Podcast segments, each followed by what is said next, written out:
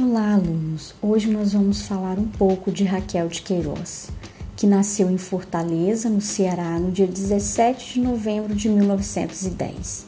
Diploma-se professora em 1925 com apenas 15 anos. Reconhecida nacionalmente desde o seu primeiro romance, Raquel de Queiroz obteve grandes feitos em sua vida, tais quais ser a primeira mulher a ingressar na Academia Brasileira de Letras e, além disso, vencer o Prêmio Camões, maior honraria que um escritor pode receber em língua portuguesa. O 15 foi um livro importante para o movimento modernista brasileiro. Além de seu regionalismo, a obra teve um destaque porque não romantizou a seca e sensibilizou o público leitor. Que tal descobrirem outras obras de Raquel de Queiroz?